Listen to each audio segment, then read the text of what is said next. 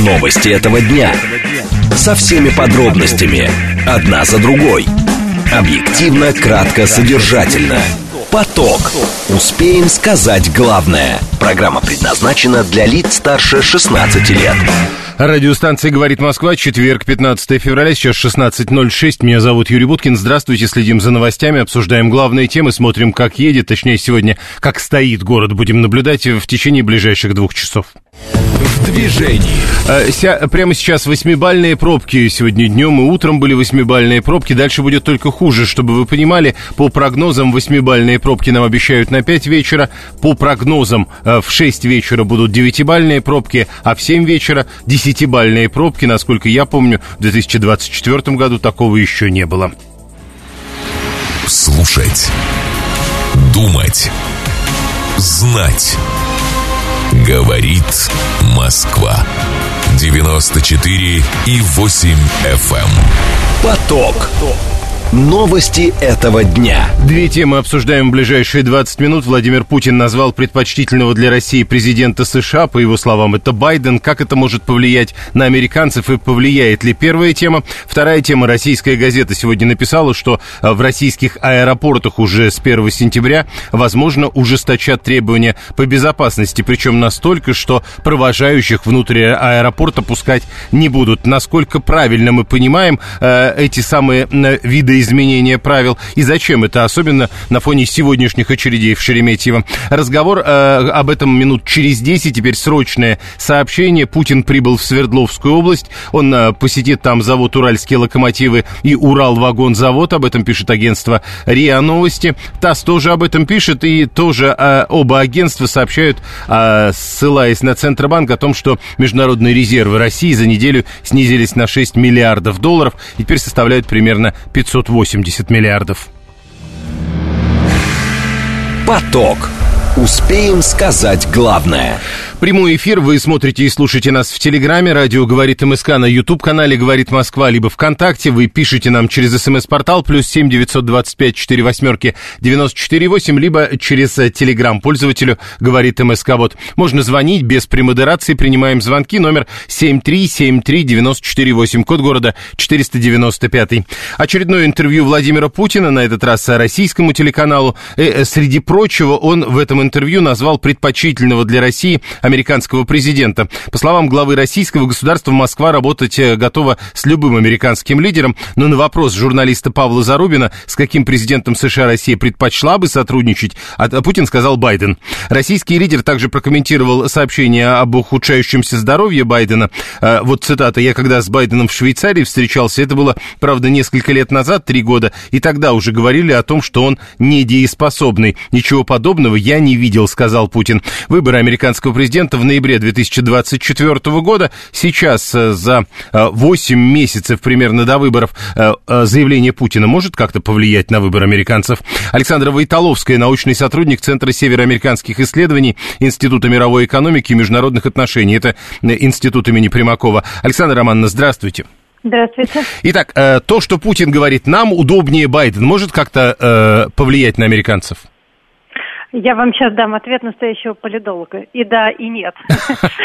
А, значит, э, да, потому что, э, конечно, американцы реагируют на такие э, зацепочки, крючочки в преддверии выборов. Сейчас очень сильно накалена внутриполитическая атмосфера, несмотря на то, что нам кажется снаружи, что интриги нет, противостояние очень жестко идет между Байденом и Трампом ну, вероятно, эти двое будут э, кандидатами номинированы от своих партий. И, соответственно, любое, любая возможность э, уколоть да, другого э, э, кандидата вот этим жупелом, которым сегодня является Россия для Соединенных Штатов, это хорошая возможность э, подпортить ему вот эту предвыборную картину. Вот. И нет в том плане, что, безусловно, э, изречение лидера одного государства не может повлиять на внутреннюю политику другого. Ну, подождите, Григорий 859 наш слушатель, пока вы говорили, пишет, но опять же обвинят во вмешательстве в выборы. Ну, пусть обвинят, ну что делать? Тогда еще один поворот. Э, э, сразу несколько человек написали, а Путин так сказал, наверное, чтобы за Байдена не голосовали специально. Ну, это Владимир Владимирович виднее, для чего он это делает. Вот. Но здесь, здесь может быть двоякая ситуация, потому что, с одной стороны, могут и не проголосовать, а с другой после интервью могут наоборот сказать, ну да, здорово же, вот. Э, смотрите, тут еще один вопрос. Вот э, когда, соответственно, э, вы сказали, что это могут использовать как-то внутри, во внутриполитической борьбе, можно представить себе, что Трамп обвинит Байдена в том, что он нужен Путину? Нет, скорее сторонники сторонники Трампа могут а, обыграть это так, как раньше это было сделано с Трампом. То есть раньше Трампа обвиняли да, в том, что он якобы управляется какой-то невидимой рукой Москвы, а теперь могут сказать, что а вот Байден на самом деле управляется невидимой рукой Москвы. Угу.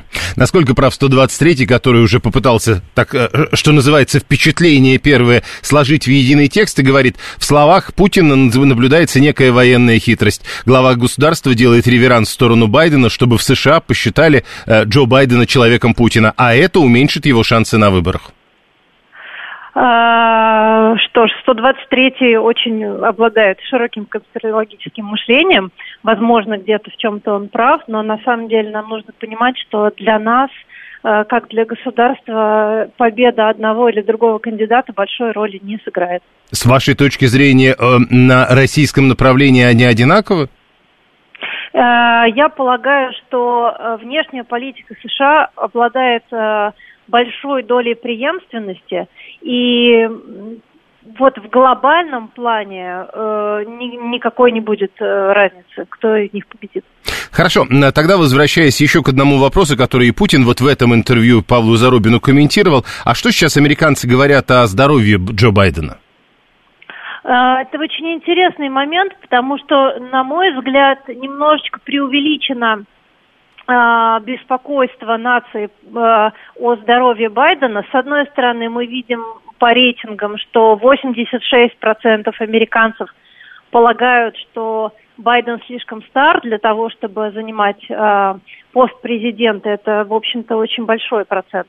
С другой стороны, вот недавно вышел доклад спецпрокурора Роберта Хера, о том, что, ну, по, по делу о том, что Байден э, якобы скрывал у себя а, документы, которые нельзя э, чтобы находились у него дома.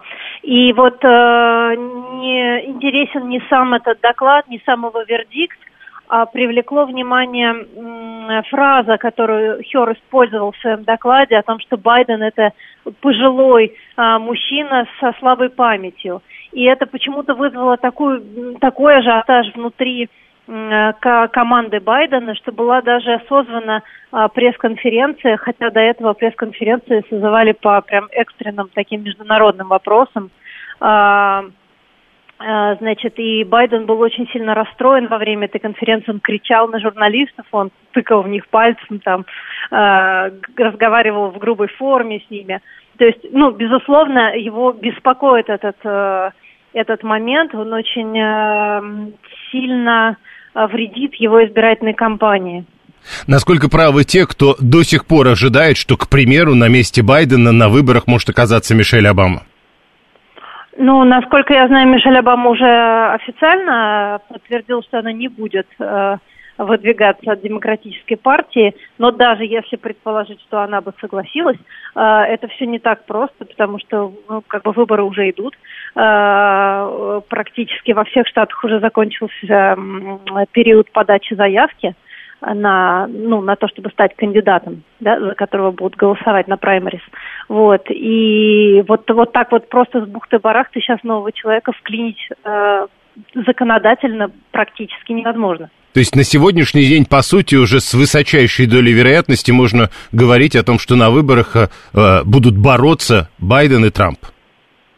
Да, весьма вероятно, что исход будет э, именно такой у национальных конвентах летом. И э, более того, вот все возможные инсинуации против Байдена на данный момент э, не роняют его основной рейтинг, да, то есть э, среди всех американцев э, рейтинг одобрения в 38%, ну, это такой, на самом деле, более-менее нормальный уровень э, для президента, идущего на переизбрание.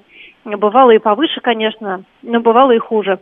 И на самом деле все, кто за Байдена, они уже за Байдена. Их уже не переубедить такими э, штуками, как э, заявление спецпрокурора или заявление президента другого государства. То есть они уже определившиеся с большой долей вероятности. У Байдена внутри демократической партии нету конкурентов, поэтому здесь могут быть какие-то интересные вопросы только э, к республиканцам, к Трампу.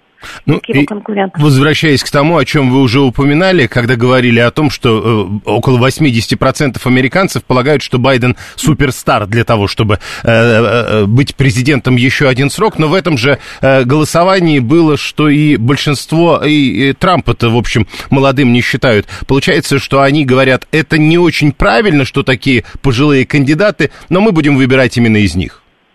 А, получается вот такая парадоксальная ситуация, да, у Трампа чуть-чуть пониже, там э, вот этот уровень не 80, конечно. 60 с чем-то. Да, порядка 60 с чем-то, а, но понимаете, в чем дело? А, здесь наблюдается некоторая безальтернативность, потому что, э, да, с одной стороны, люди недовольны, а с другой стороны, ну, они же голосуют. Вот в данный момент же голосуют э, люди, да? И выбирают, вот, собственно, этих кандидатов. Спасибо. Да. Александра Войтоловская, научный сотрудник Центра североамериканских исследований Института мировой экономики и международных отношений имени Примакова. Это в Российской академии наук. Мы э, возвращаемся к интервью Владимира Путина, российскому журналисту Павлу Зарубину. Э, отвечая на вопрос, с каким президентом США Россия предпочла бы сотрудничать, э, Путин сказал Байден. Ваши сообщения, в отличие от Александры Войтоловской, люди в основном основном полагают, что это именно так. Путин делает, чтобы американцы его услышали и сделали наоборот. Так 36-й, э, например, написал. А, э, теперь еще Борис 579 э, Сколько Карлсону дали варенье? Уже неделю про Карлсона говорят из всех утюгов, а никак не отработает. Может быть, подождите, а вы сейчас о чем? Мы сейчас про интервью Зарубину говорим. Э, Трамп хотя бы с воздухом не здоровается, пишет Григорий 859. Марине тоже кажется, что Байдену много лет, и она не понимает, как американцы могут голосовать за него. Ну, на самом деле можно зайти в интернет и найти там ответы на вопросы. Часть ответов давала только что Александра Войтоловская. Э, Адам 437, думаю, говорит, э, что Путин, как воспитанный человек, выразил уважение профессиональному политику и его преклонному возрасту. И это нормально. Один за Россию, другой проамериканец. Да и судьба у Джо сложная, э, не каждому дано пережить трагедии в семье и не сломаться. Это 437-й. А 530-й говорит, э, послушав Александру Войтоловскую, очевидно, получается, Байден вполне себе фигура. Тогда вопрос ведь к нашим средствам массовой информации, которые специально подбирают новости, где упал и что не так сказал. Внимание! Говорит Москва. 94 и 8 FM.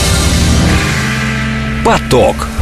Успеем сказать главное. Сегодня с утра все смотрели видео о том, как люди пытаются войти в аэропорт Шереметьево. Это большие очереди, были какие-то проблемы, но параллельно в российской газете появилось сообщение о том, что в аэропортах еще ужесточат требования по безопасности. Помимо собственных служб по обеспечением этой безопасности будет заниматься Росгвардия. В э, нововведение вступит в силу 1 сентября этого года. Пока это еще не решенное дело, но э, нововведение обсуждении сейчас обсуждается. Законопроект разработан Министерством транспорта. Документ, как говорят, будет определять порядок применения организационных мер при введении различных уровней угроз, а также схему размещения технических средств. Кроме того, а, в законопроекте прописан запрет на допуск граждан на территории объекта а, транспортной инфраструктуры без проездных и перевозочных документов, а также постоянных или разовых пропусков. Э, это значит, провожающий должен будет либо заранее получить постоянный или разовый пропуск, скорее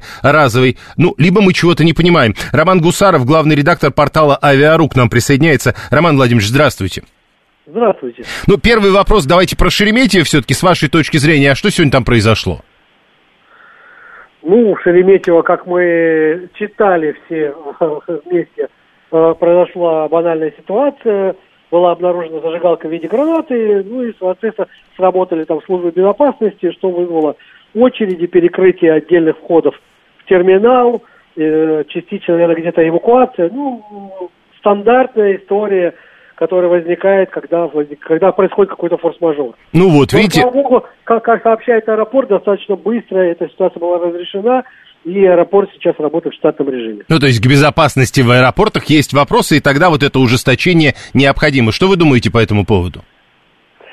Ну, по поводу нового законопроекта, э, что тут думать? Э, там есть два аспекта, которые наиболее интересны. Это первый аспект привлечения Росгвардии к охране аэропорта. Считаю, что, наверное, это верный шаг, особенно после истории э, с Дагестаном, когда э, огромные толпы людей просто смяли аэропортовую службу безопасности и проникли на территорию аэропорта прямо на летное поле.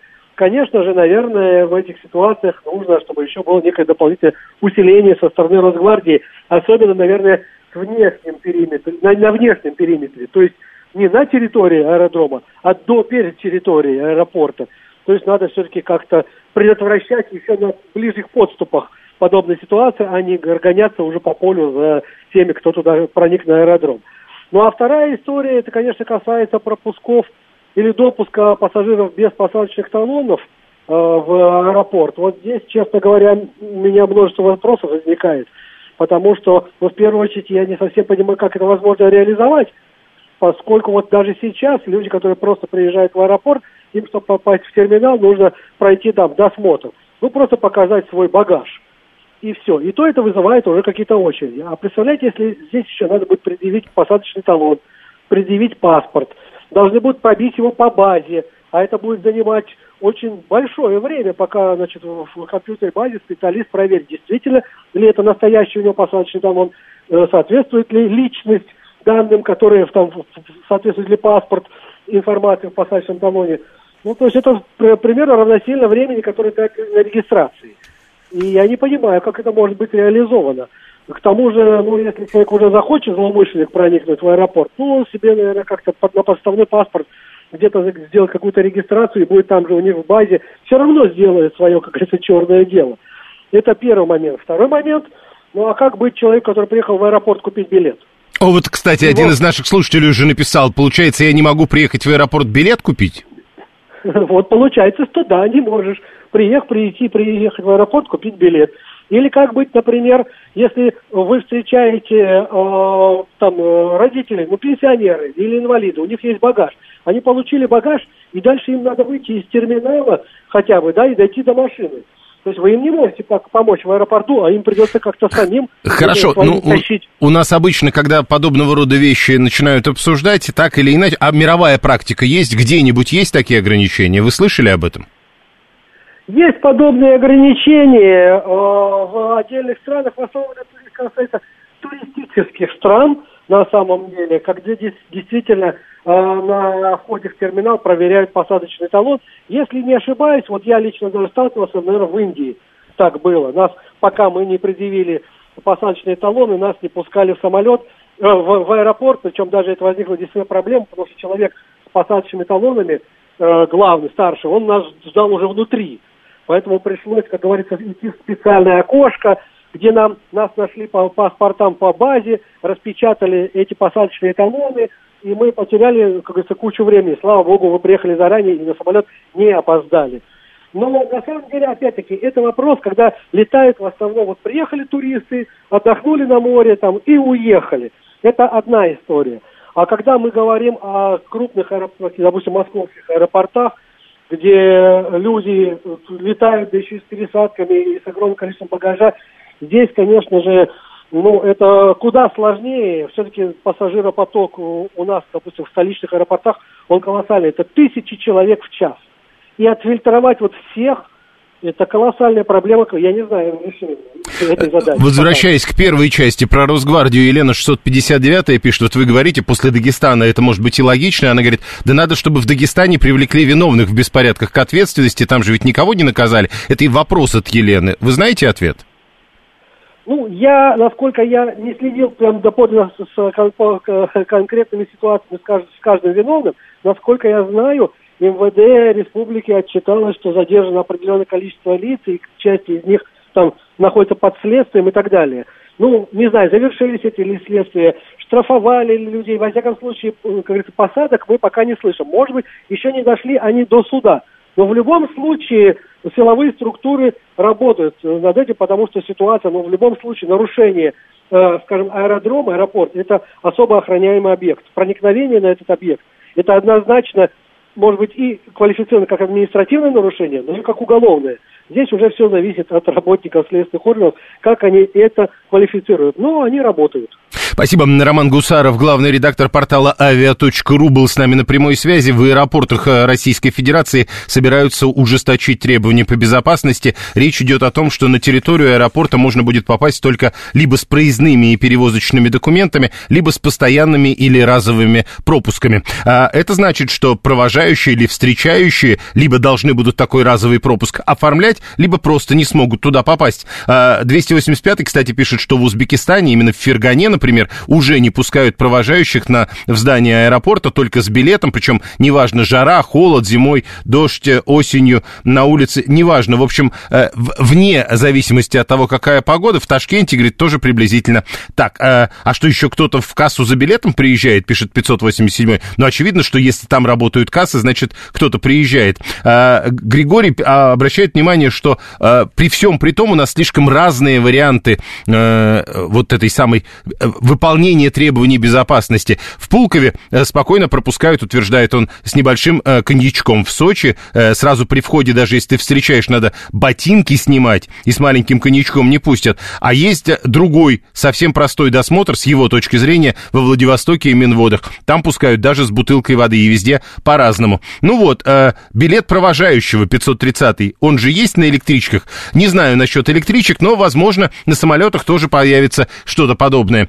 7373948. 679 кстати, видимо, про билет провожающего на электричках не знает, поэтому пишет, так жди такого теперь скоро и на железнодорожном сообщении. Вы, видимо, не все знаете. Видите, на электричках уже есть, если верить 530-му. 7373948. Телефон прямого эфира. СМС-портал работает. Плюс 7 925 4 восьмерки 94,8. Но и не забывайте, можно звонить. Срочные сообщения про Белгород, про обстрел. Младенец в коляске погиб при обстреле города, пишет РИА Новости со ссылкой на источник. Губернатор говорит, годовалая девочка.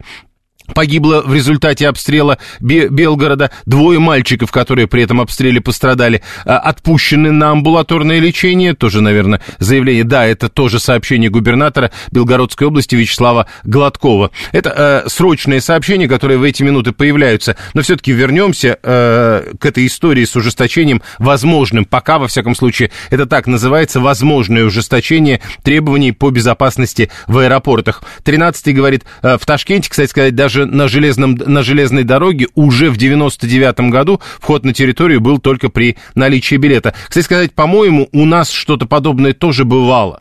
Во всяком случае, на э, какую-то часть вокзалов можно было заходить только при наличии билета. Какой билет провожающего на электричку? Это же э, какой-то бюрократический кошмар. Виталий 618 не знает, что это есть. Владислав 408 говорит, есть на МЦД-2, точно есть, сам пользуюсь периодически, провожая гостей. Ну вот, 587 а говорит, а зачем провожающему обязательно прямо до самолета провожать? А разве э, 587 мы говорим о провожании до самолета? Там до самолета еще долго от того места, где сейчас могут находиться провожающие. А 530, кстати, не понимает, а на, на дальнем подступе ведь тогда тоже, если мы говорим об ужесточении безопасности, надо как-то останавливать, что, может быть, там БТРом будут дорогу перекрывать, если где-то недалеко аэропорт, но это дополнительные пробки. Сегодня это особенно актуальная история. Во-первых, потому что сегодня в Шереметьево были проблемы из-за э, зажигалки-гранаты, а второе, потому что сегодня вообще очень серьезная ситуация на московских дорогах. Кстати, 521 а, рассказывает, что, оказывается, в кассах аэропорта билет можно купить дешевле, чем в онлайне, если до рейса всего пара часов. Будем это учитывать. Прямо сейчас новости, потом реклама, потом продолжим. Новости этого дня. Со всеми подробностями. Одна за другой. Объективно, кратко, содержательно. Поток. Успеем сказать главное. Радиостанция «Говорит Москва», четверг, 15 февраля, сейчас 16.36. Меня зовут Юрий Буткин. Мы продолжаем, продолжаем следить за новостями, за московскими пробками. И главные темы обсуждаем в прямом эфире. Вы смотрите и слушаете нас либо э, в телеграм-канале «Радио говорит МСК», либо на YouTube-канале «Говорит Москва», либо ВКонтакте.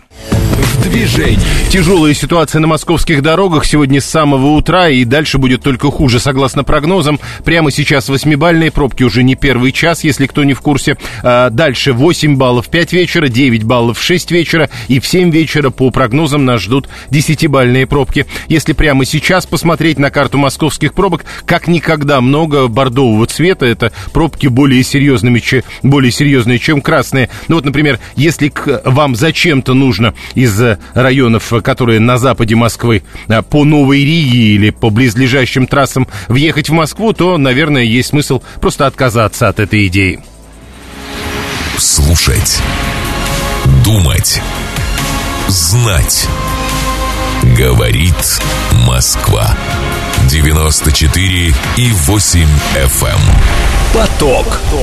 Новости этого дня. В ближайшие 20 минут мы говорим о том, что в Госдуме предложили отменить подоходный налог при зарплате до 30 тысяч рублей. Это не первый раз, когда с подобным предложением выступают. Почему это предложение не принимается? Первая тема. Вторая тема. Риэлторы отметили возврат э, с большой долей на рынок альтернативных сделок с недвижимостью в Москве. В чем сложность и опасность таких сделок? А разговор об этом минут через 10. Срочное сообщение, которое в эти минуты приходят. Актер актера Панина суд в Москве заочно... А, нет, тут не сказано, что это суд в Москве. А, пока есть только вот какая информация. Актера Панина суд заочно арестовал за призывы к терроризму. А, еще срочные сообщения, которые в эти минуты приходят. А, администрация клуба Лукин Румс сообщает о том, что этот клуб сгорел в Москве. Напомню, сегодня много было сообщений о том, что называется пожар в «Известия Холл». Поток. Успеем сказать главное. Итак, э, смс-портал плюс семь девятьсот двадцать пять четыре восьмерки девяносто четыре восемь. Телеграмм говорит МСК Бот. Прямой эфир семь три семь три девяносто четыре восемь. Код города четыреста девяносто пятый. Вот, кстати, из того района, про который я только что говорил, когда о пробках говорил, если вам оттуда, то, может быть, лучше и не ехать. А оттуда как раз э, Сергей 496 рассказывает, что там глухо стоит Ильинка, Архангельская, Гольева. В общем, там движения, судя по всему, нет. В сторону города причем. Обращайте на это внимание. В целом, восьмибальные пробки сейчас, десятибальные по прогнозам в 7 вечера. Первая тема. В Госдуме опять предлагают отменить подоходный налог при зарплате до 30 тысяч рублей. Сегодня собираются внести законопроект в Нижнюю палату парламента. Речь идет именно о том, чтобы освободить э, работников от налогов, если сумма всех доходов за год составляет не более 360 тысяч рублей. То есть любая при таком подходе, и если это станет законом, любая зарплата ниже 330 тысяч рублей в месяц не будет облагаться налогом на доходы физических лиц. По мнению депутатов, эта инициатива будет способствовать повышению уровня экономической активности в стране. Ну, так, во всяком случае, передает ТАСС, не указывая, кто конкретно выступил с этой инициативой. Но мы-то понимаем, что инициатива звучит не впервые, и прежде ее почему-то не принимали. Советник налоговой службы первого ранга, партнер компании О2 Консалтинг, кандидат экономических наук Татьяна Сафонова к нам присоединяется присоединяется. Татьяна Юрьевна, здравствуйте. Добрый день. Ну, э, на ваш взгляд, почему не принимают вот эту, э, вот эту инициативу, предложение? Насколько я понимаю, во многих странах есть некий не, налогонеоблагаемый минимум. Ну, мы уже кратно обсуждали это в эфире. Э, нюанс заключается в том, что достаточно большая часть населения Российской Федерации получает доходы приблизительно в этой сумме. И они являются основными налогоплательщиками, основными от, именно от этой категории доходов поступает основная сумма налога на, доходы физлиц в бюджет Российской Федерации. Поэтому, если она не будет поступать, то нужно понимать, за счет чего компенсировать недополученные доходы бюджета. Ну, э, грубо да. говоря, насколько серьезно надо будет повышать остальным подоходный налог, на ваш взгляд? Ну, это уже, по-моему, считали, если мне не изменяет память, там даже если на 15-20% повысить всем остальным, все равно не хватит. Mm-hmm. То есть Российская Федерация просто отличается тем, что очень большая категория населения получает доходы приблизительно на этом уровне. То есть фактически подобное решение предполагает полное освобождение от НДФЛ практически всего населения Российской Погодите, Федерации. ну тогда еще один вопрос. Вы, э, какая-то нестыковка получается. Если подавляющая часть населения получает менее 30 тысяч, то не очень понятно, а откуда берется средняя зарплата в 60. То есть есть настолько богатые люди, которые вот эти 20 или 25 превращают в средние 60 по стране? Конечно. Средняя температура по больнице. То есть понятно, что в регионах э, средняя зарплата не 60 тысяч. А, если средняя по стране, то это абсолютно ни о чем не говорящая цифра. А, еще вопрос. Вот 587 пишет, ну сколько у них там налога? Ну 3300 рублей. Ну то есть насколько серьезно, когда вы говорите, ну вот э, не попадет в бюджет 3300 рублей от одного конкретного человека. Вы все-таки настаиваете, что уж больно миллионов много. Ну, сколько у нас работающего населения из 140 миллионов, проживающих на территории Российской Федерации? Там порядка 100 миллионов, вот перемножьте. Чуть меньше, получится. насколько я помню, да. Ну да, перемножьте, получите как бы объем поступления в бюджет от этого вида налога. Кстати, НДФЛ является основным э, после э, НДПИ налогом на поступление в бюджет. Это не налог на прибыль, не НДС. Основные поступления идут по НДФЛ НДПИ. Угу. А прав ли Виталий 618, который пишет, что необлагаемый порог – это игрушка только для богатых стран? Ну, я бы так не сказала. Э, ну, в принципе, в какой степени подтверждает то, что я вам сейчас говорю, что компенсировать э, это можно за счет богатого населения. Там, где его больше, это проще сделать. Но, с другой стороны, методы социальной поддержки тоже никто не отменял. Здесь, наверное, нужно считать. Нужно брать какой-то какой необлагаемый порог быть, видимо, должен. Э, но вопрос – э, сколько будет недопоступлений в бюджет и способны ли будут э, богатые россияне это недопоступление компенсировать без каких-то там существенных принятий решений, э, э, о существенном нежелании это делать, да, то есть надо считать, надо считать баланс, вот. А то, что сейчас предложения эти идут, это, в принципе, понятно. Мы находимся там в предвыборном периоде. Естественно, там все стараются сделать какие-то громкие заявления, громкие предложения. Но, к сожалению, экономику, как говорится, не перешибет. Еще два уточняющих вопроса. Вот Адам, например, 437 пишет, эта категория людей все равно платит и НДС, и все акцизы, и другие налоговые платежи, и сказать, что они совсем не участвуют в формировании бюджета, было бы неправильным. А, это правда? Это так? Да, это действительно так, да, это действительно так, потому что мы как потребители с вами все абсолютно э, платим НДС и акцизы в составе тех товаров, э, которые мы покупаем. И, естественно, это все перекладывается на потребителей в стоимости этих товаров. Это, да, это так. Ну и последнее. Э, депутаты, которые выступают с этой инициативой, утверждают, что если вот так поступить, если убрать э, налог на доходы физических лиц с зарплат ниже 30 тысяч, это будет способствовать повышению уровня экономической активности страны. На ваш взгляд, э, хотя бы об этом можно говорить? Ну, это может быть, будет способствовать уровню потребительской активности, но, как мы знаем, уровень потребительской активности стимулирует инфляцию. Угу. И насколько это будет хорошо, это большой вопрос. То есть, да, они, у них останутся эти располагаемые доходы, они увеличатся, эти располагаемые доходы, люди побегут их тратить, и что привлечет, повлечет к инфляции. Спасибо. Мы опять вернемся на тот же проблем. Ну да. Татьяна Сафонова, советник налоговой службы первого ранга, партнер компании О2 Консалтинг и кандидат экономических наук. Если человек питается молочными продуктами и ходит пешком, он не платит НДС, обращает внимание Григорий 859, как будто бы это что-то меняет с той точки зрения, которую мы обсуждаем прямо сейчас. Юрий 960 60-й, я правильно понимаю, что 30-тысячных нищебродов большинство, которые обрушат бюджет Российской Федерации? Ну, вы э, слишком эмоциональное определение используете, но много людей, у которых зарплаты ниже 30 тысяч рублей, и от них э, реально зависит бюджет. Насколько я понимаю, об этом идет речь. Росстат дает свои данные, реалии другие, пишет 877-й, э, в Рязанской области, по его данным, реальная зарплата не более 20-25 тысяч рублей. Ну вот тоже, когда вы так пишете, реальная зарплата наверняка более 20-25 тысяч рублей. Вы же все-таки пытаетесь говорить, видимо, о средней зарплате. Наверняка там в Рязанской области можно найти реальную зарплату более 25 тысяч. 7373948. Прошу вас, здравствуйте. Добрый вечер. А, сегодня буквально со своей коллегой беседовал по поводу этой вот темы. Я ей с оптимизмом сказал, что э, скоро примут закон по поводу того, что если три, меньше 30 тысяч, то снимут НДС, а у нее зарплата 38 тысяч. Не НДС, НДФЛ. НДФЛ, да. Я сказал, что ты тогда откажись от некоторых часов, так, чтобы у тебя стала зарплата 29 тысяч. На что она с полной серьезностью, скрипя зубами, сказала, они наверняка тогда придумают и сделают мне зарплату 31 тысячу. Нет, ну подождите, с другой стороны, вот если она получает 38 э, да. и платит подоходный налог, э, мы же понимаем, что она все равно больше 30 получает.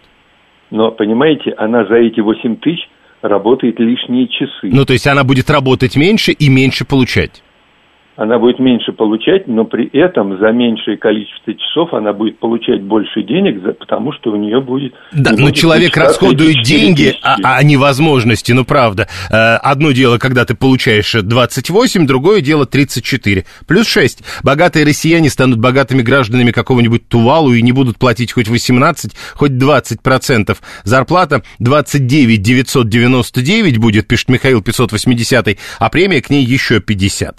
Вы только не забывайте, что премия тоже э, входит в э, те деньги, которые, э, от которых рассчитывают, э, собственно, налог на доходы физических лиц.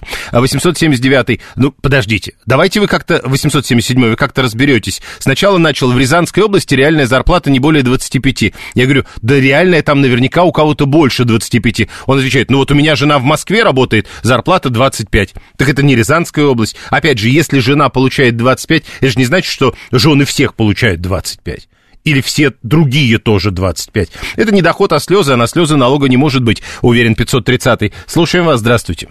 Добрый день. А вот что-то не согласуется. Э, может, кто подскажет? Пятое место в мире по ВВП и при зарплате 300 долларов средняя. Либо не 300 долларов, либо не пятое место. Ну, есть, какие, что... есть вопросы. Костя говорит, а я придумал схему. Если примут такой закон, я жену к себе пристрою официально на 29 500, и зарплату ее буду списывать в расход. Подождите, я не очень понял, а как вы сможете списывать зарплату в расход, если она э, ниже, то ну, это, это какие-то из разных законов. Ну, Костя схему придумал, еще поработает, видимо. А давайте Елена из Кунцева объяснит, почему у Кости ничего не получится. Да, прошу, Елена.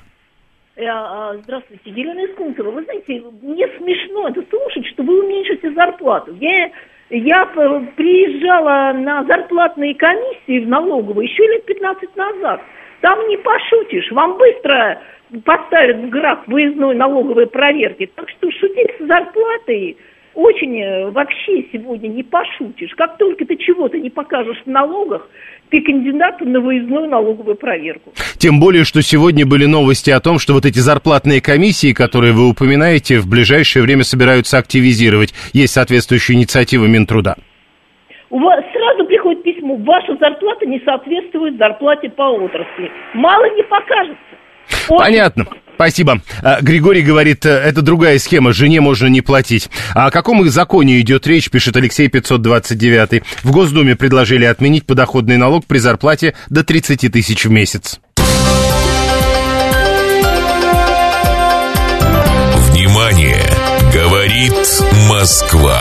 94 и 8 FM. Эм. Поток.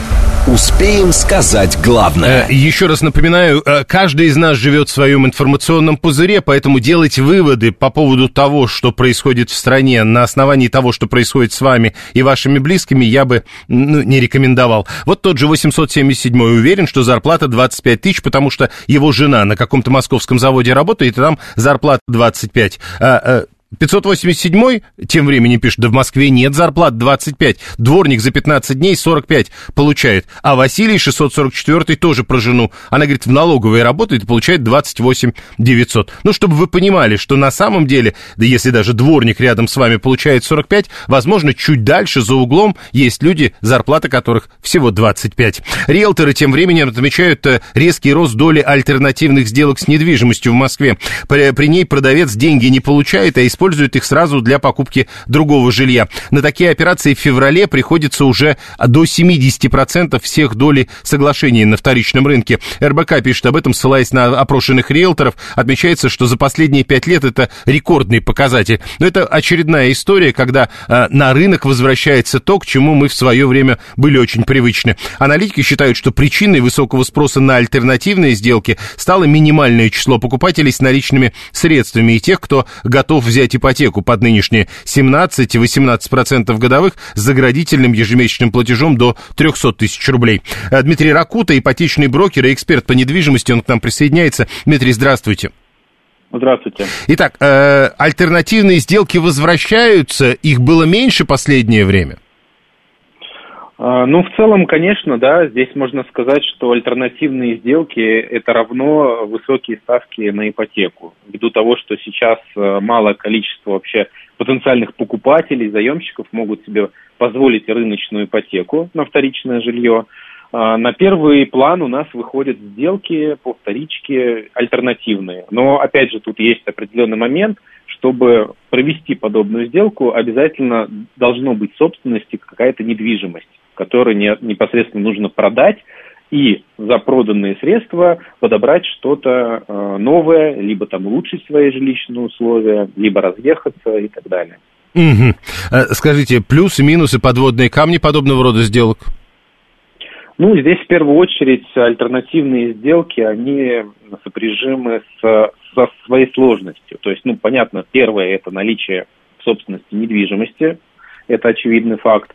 А второе, когда мы пытаемся продать и одновременно купить, ту квартиру, которую мы покупаем, возможно, продавцы, а, у них тоже не свободная продажа. И задача, возможно, у них тоже продать и куда-либо переехать. И тем самым у нас выстраивается так называемая цепочка квартир. Эта цепочка там может начинаться от двух э, до там, пяти и выше. И здесь основная сложность в том, что если на каком-то этапе одна из квартир, либо продавец, либо покупатель, что-то пойдет не так, не одобрит ипотеку, либо просто не сойдутся по каким-либо условиям, какая-то, в, какой-то, в каком-то звене может быть произойти там какое-то недопонимание, сделка может развалиться вся полностью. И, соответственно, ее нужно будет э, собирать заново.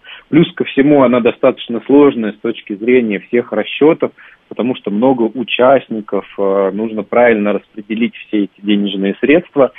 А, ну и такие сделки на самом-то деле очень часто не доходят до своего логического конца. Угу. Ввиду из того, что есть вот эти все подводные камни и сложности. Ну, Но, и, если, э... если к прошлому вернуться, я помню, что в каждой цепочке важно, чтобы появился хотя бы один человек с деньгами. Важно, важно. И, конечно, здесь может э, присутствовать и элемент ипотеки, даже с учетом того, что у нас ставки сейчас высокие. В принципе, сейчас проходят сделки, когда, например, а, тот же самый покупатель, продавая свою квартиру и улучшая жилищные условия, может себе позволить взять в ипотеку ну, 2-3 миллиона. Ну, наверное. доплата, ипотечной становится доплата, доплата а не квартира. А, это да, как-то меняет доплата. цену на э, рынке? А, здесь, в принципе, что здесь можно отметить? Э, цену это сильно не меняет, но, опять же, все зависит от э, продавца, насколько срочная продажа. Конечно, сейчас есть объекты со срочной продажей, где, в принципе, там продавцы не могут, там, например, оплачивать ипотеку, либо у них какие-то финансовые сложности. Естественно, они готовы идти на снижение цены. Тут просто все зависит от возможностей покупателя – а, и сейчас таки как раз, когда ипотека высокая, э, либо альтернативные сделки, либо покупка за наличные, а, можно найти объект э, достаточно по выгодной цене. Понятно, спасибо. Дмитрий Ракута, ипотечный брокер, эксперт по недвижимости. Присоединяйтесь, если у вас есть что сказать по поводу альтернативных сделок с недвижимостью. Пока вы это делаете, э, сообщение по предыдущей теме. Сергей 250 пишет, мой сосед в Тамбовской области получает 7500. В среднем вообще нет зарплат больше минимальных. Население выживает огородом и вахтами в Москву. Конечно, ведущий этого не прочитает. Я прочту это, Сергей, и прочту другое. Средняя зарплата по региону все-таки в Тамбовской области довольно высокая. Данные 2022 года, хотя, безусловно, есть разные отрасли. Вот, например, э, при производстве текстильных изделий 27 тысяч средняя зарплата Тамбовской области, при производстве одежды 15 900. Ну и вот так, по-разному, деятельность полиграфическая и копирование носителей информации 18 900. Чувствуете, какая разница? Большая разница, и поэтому информационный пузырь, в котором все получают 7500, нет, не работает. За три последних месяца в Тамбовской области 46 э, 391 в ноябре, э, в октябре 45 802, в сентябре 44 277. Вот это уже средняя температура по Тамбовской области. Возвращаемся. 7373948. Прошу вас, здравствуйте. Добрый день, Леонид Москва. Юрий, если позволите, коротко по поводу средних зарплат. Можно, давайте. Э, Раз уж да, я читал только что сообщение, давайте. Да. А, как вы знаете, моя мама работает директором школы уже очень много лет. И при этом она еще 23 года параллельно имеет выборную должность и тоже платит зарплату. Поэтому ее зарплата радикально отличается от средней зарплаты в регионе, где она работает. Правда, и работает она 7 дней в неделю с утра до ночи. Ну, такой она человек. Поэтому все истории про среднюю зарплату, вы знаете, это настолько индивидуально. У человека могут быть какие-то ограничения физические, может, он просто ленив, а может, он, наоборот, молодец. Поэтому все это какой-то такой лукавый разговор. вот. А что касается недвижимости, вы знаете, 18 лет назад у меня было риэлторское агентство, и я как будто вот вас послушал сейчас с экспертом, как будто окунулся в год... Да-да-да, это вот как раз тогда, конечно. Когда я, был, когда я был высокий, кучерявый блондин. Uh, и вы знаете, тогда действительно в основном была такая история именно в силу неразвитости ипотеки, мена, альтернатива. Я помню, даже в объявлениях так писали, что цепочка подобрана, альтернативно подобрана. Uh, и цепочки выстраивались, вы знаете, по 4, по 5, по 6 квартир. И когда риэлтор собирал всю эту банду в одном месте на сделке, это просто, это было что-то, потому что надо было, чтобы никто не знал, кто за сколько что покупает реально. Ну да. И, в общем, это был такой натуральный цирк с конями. Очень веселое время, надеюсь, что, ну, понятно, что... Но теперь, от, э... теперь, получается, это время, наше время на 70% такое веселое. Ну, где-то так. Ну, надеюсь, что скоро пройдет. Это, конечно, от э, низкой покупательных способностей и высоких ставок на ипотеку, но я думаю, что скоро пройдет и все вернется на круги своя. Понятно, спасибо. Сергей 114 возвращает нас к зарплате, говорит, 30 тысяч зарплаты в 30 тысяч, э, 30 человек, и один миллионер дают среднюю зарплату в 60 тысяч. Но только, Сергей, вы должны понимать, если тогда 30 миллионов человек с зарплатой в 30 тысяч, надо к ним еще добавлять миллион миллионеров. Понимаете? Э, и вот э, где взять миллион миллионеров, это следующий вопрос. Э, в реальности в поселке Ма... А, вот теперь Сергей Соглай, раз прочел про 7500, оказывается, 7500 вряд ли. В реальности в поселке мало кто получает больше 20 тысяч. То есть 7500 быстро превратились в 20. В Тамбовской области от 19 до 28, пишет 877. Средняя 23 500. Среднюю, за... среднюю зарплату 877 я вам прочел только что. Это официальные данные. Откуда у вас средняя зарплата? Захвата по Тамбовской области, если это не официальные данные, непонятно. Про э, цепочки. Э, Дальше, значит, про цепочки. Э, многие фирмы до сих пор... А, нет, подождите, не про цепочки. 948 я был в такой сделке, три квартиры меняли все. Очень сложно даже на этом уровне сделать все четко. Три квартиры. А цепочки бывают более серьезными. И э, получается, что, как Леонид сказал, мы действительно возвращаемся куда-то примерно э, в э, десятилетие, а нет, скорее двадцатилетней давности э, годы, когда альтернатива была более распространена. Теперь, как говорят, Григорий говорит, в студенчестве подрабатывал даже в агентстве недвижимости «Альтернатива» и ходил объявление, клеил на нужном доме в нужном районе. Вот так. А да что вы, 54-й полагает, что в Москве живет 15 миллионов миллионеров. Интересно. Интересная мысль. 7373948, телефон, не все знают, видимо. А, но кто? Э, э, да, 54-й уже нашел. Живу, конечно, в Москве, но про 30 тысяч не слышал уже много лет, пишет 948 С другой стороны, 10 лет назад это была та же тысяча долларов. С одной стороны, да. Но про альтернативы хотелось бы больше услышать, которые теперь э, заняли э, преобладающее место на рынке недвижимости. Напомню, в феврале на операции по э, покупке-продаже квартир на вторичном рынке э, заняли 60-70% операций, в которых так или иначе э, есть альтернатива. Прямо сейчас новости.